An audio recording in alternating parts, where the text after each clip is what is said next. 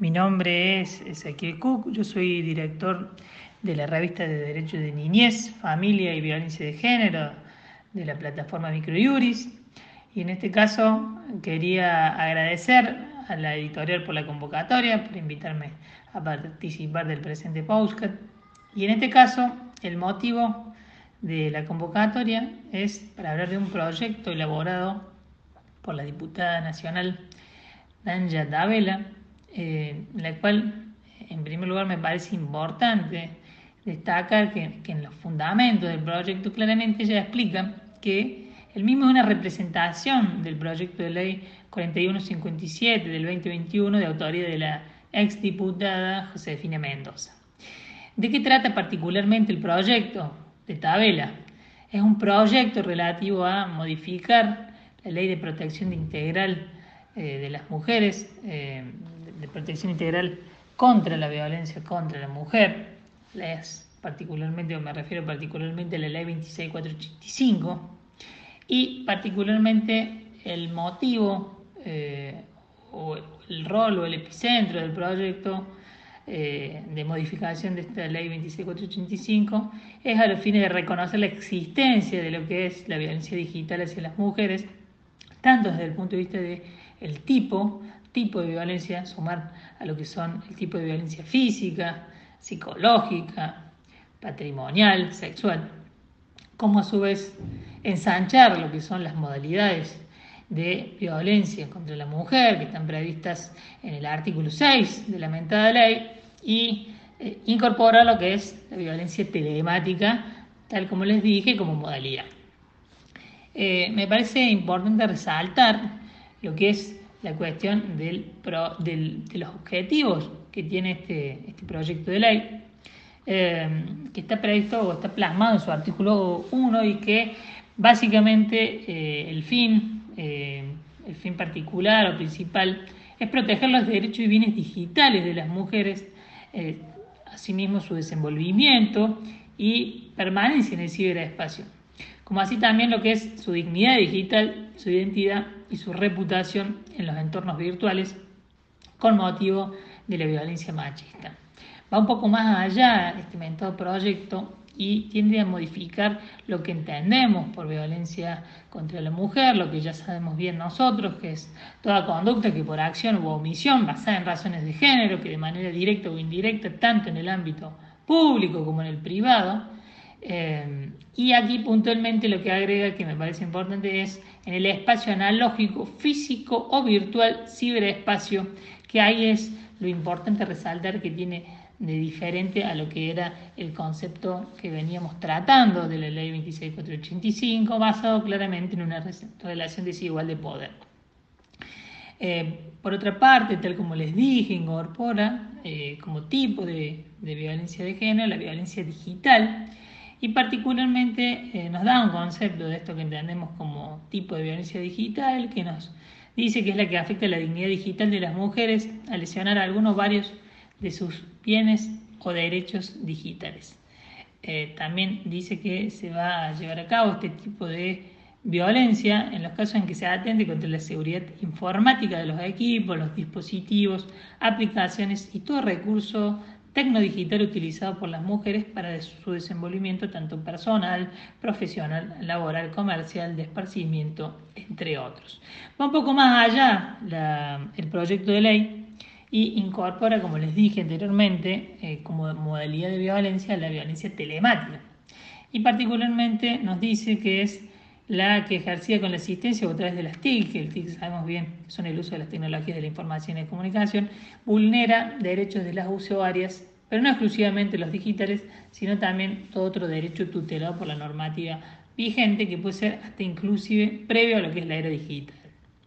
Eh, otro punto importante a recalcar del proyecto es, eh, su artículo 9 que, que incorpora como inciso eh, quinto del artículo 9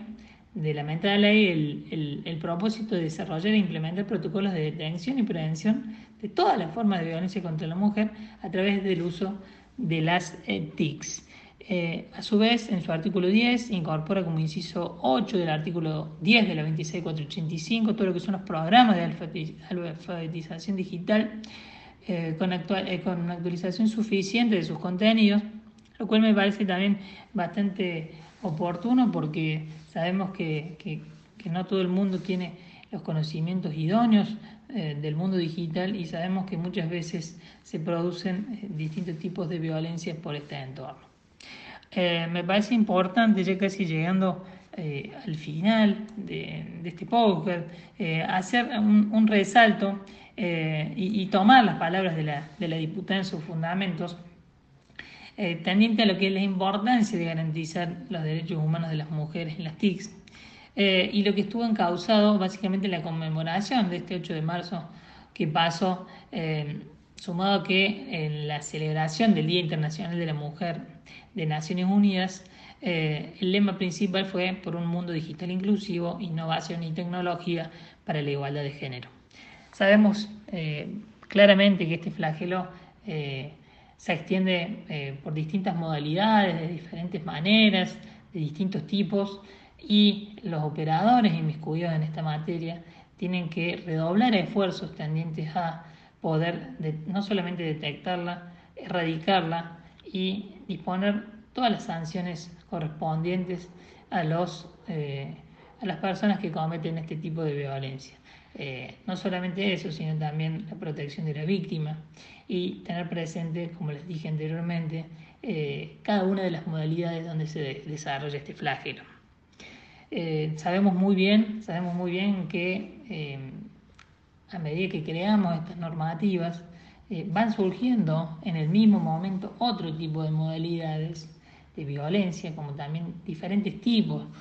lo cual nos obliga y nos hace redoblar los esfuerzos en ir eh, disponiendo de otras normativas eh, tendientes a hacer cesar este flagelo. Pero básicamente, eh, más allá de la inflación normativa, entiendo yo que la cuestión cultural ocupa un rol trascendental a la hora de desterrar este tipo de violencia y seguir insistiendo en la prevención y en erradicar estas culturas machistas me parece que es de, suma importancia y, capaz eh, el, aspecto, el aspecto neurálgico a la hora de, trabajar o intentar desterrar un fenómeno tan complejo con distintas aristas, mirado desde distintas profesiones, de distintas ocupaciones y más allá de,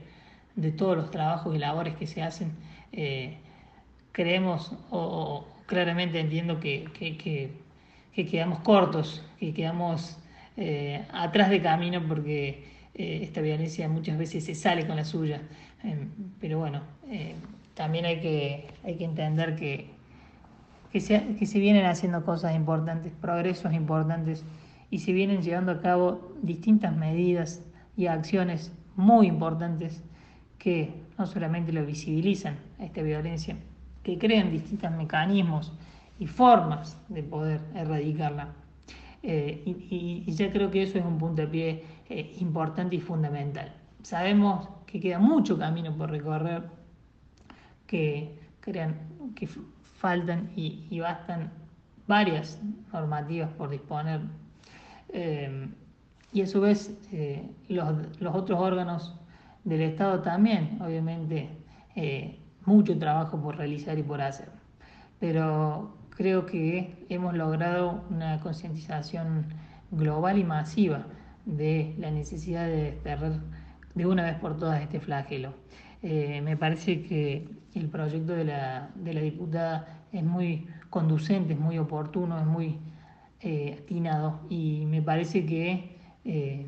es, un, es, otro puntapié más a los fines de poder eh, de una vez por todas combatir esta problemática. Bueno, espero que les haya sido de utilidad mi reflexión. Cualquier cosa eh, les dejo con las autoridades de Microjuris mi correo personal para que se comuniquen y para que podamos seguir intercambiando opiniones y reflexiones. Un fuerte abrazo y hasta la próxima.